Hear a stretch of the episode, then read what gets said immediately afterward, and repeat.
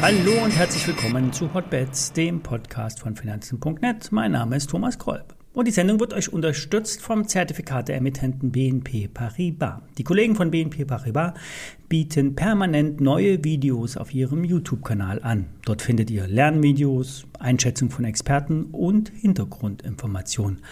Abonniert doch einfach den YouTube-Channel von BNP Paribas Zertifikate und dann verpasst ihr auch keine Analysen mehr. Alle nachfolgenden Informationen stellen keine Aufforderung zum Kauf oder Verkauf der betreffenden Werte dar. Bei den besprochenen Wertpapieren handelt es sich um sehr volatile Anlagemöglichkeiten mit hohem Risiko. Dies ist keine Anlageberatung und ihr handelt auf eigenes Risiko. Wir starten in den Monat Mai und lassen einen April hinter uns, der ausgesprochen schlecht verlief. Aus saisonalen Gesichtspunkten ist der April eigentlich sehr stark. Diesmal war er sehr schwach.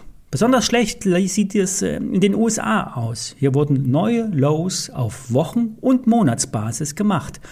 Und das Ganze bei steigenden Umsätzen. Ein sehr schlechtes Signal für den Nasdaq und den S&P 500. Ihr braucht nicht sofort in Panik zu verfallen, doch von zu viel Optimismus solltet ihr Abstand nehmen.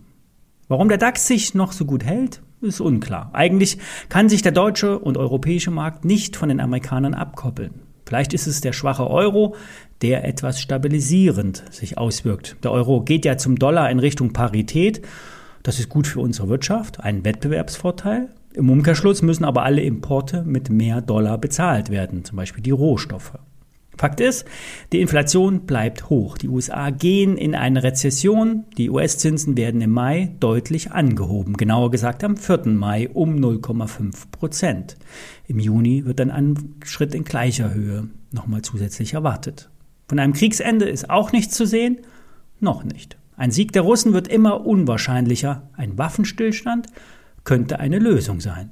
Der Mai könnte also noch einen Rebound bringen, eine schöne Erholung, eine Short Covering Rally nach dem Abverkauf im April. Die Indikatoren sind alle überverkauft.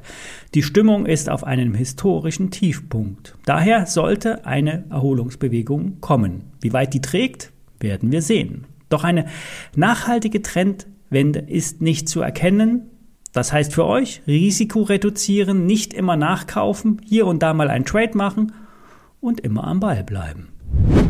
Bei der BioNTech könnte es schon diese Woche spannend werden. Zwar werden die Q1-Zahlen der Mainzer erst nächste Woche veröffentlicht, doch bereits morgen, am Dienstag, veröffentlicht Pfizer seine Zahlen. Hier gibt es regelmäßig Details zum Absatz beim Covid-19-Impfstoff. Der Umsatz wird ja 50-50 zwischen Pfizer und BioNTech geteilt. Der Umsatzanteil von BioNTech ist derzeit der einzigste, die einzigste Einnahmequelle und lässt da bereits, äh, damit bereits morgen bei der BioNTech tief blicken. Zwar sind die verabreichten Impfdosen in den letzten Wochen deutlich zurückgegangen, doch die gelieferten und bestellten Mengen müssen abgenommen und bezahlt werden. Das heißt, Verimpfung und der Umsatz sind nicht gleichzusetzen. Die meisten Menschen sind dreimal geimpft, die anderen werden sich wahrscheinlich auch in Zukunft nur schwer oder gar nicht überzeugen lassen. Die breite Impfpflicht ist ja ebenfalls vom Tisch. Der auf die neue Mutation angepasste Impfstoff sollte bald auf den Markt kommen. Bis Mitte des zweiten Quartals, also jetzt irgendwann, sollten die Studienergebnisse dazu vorliegen, war ja damals die Aussage von Pfizer und BioNTech. Eine kursbeeinflussende Meldung wäre eine Zulassung der mRNA-Impfstoffe in China. BioNTech ist das einzige Unternehmen, das eine unterschriebene Partnerschaft mit der chinesischen Fosun Pharma hat. Ähnlich wie beim Pfizer-Deal würde Fosun eine Umsatzbeteiligung bekommen. Nach Aussagen des Nachrichtenmagazins Der Spiegel gibt es laufende Gespräche mit den Chinesen. Ob aber die Parteiführung sich allerdings die Blöße gibt, einen ausländischen Impfstoff dem Volk zu verabreichen, ist ungewiss. Dazu müsste die Not schon sehr groß sein. Die Financials der BioNTech sind soweit bekannt. Es gibt in diesem Jahr eine Sonderdividende in Höhe von 2 Euro pro Aktie.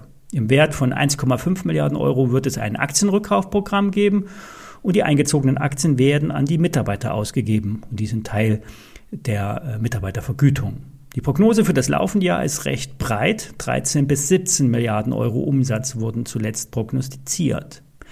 Die Anzahl der vorbestellten Impfdosen sollte nur leicht steigen. Zuletzt lag diese bei 2,2 Milliarden äh, Stück.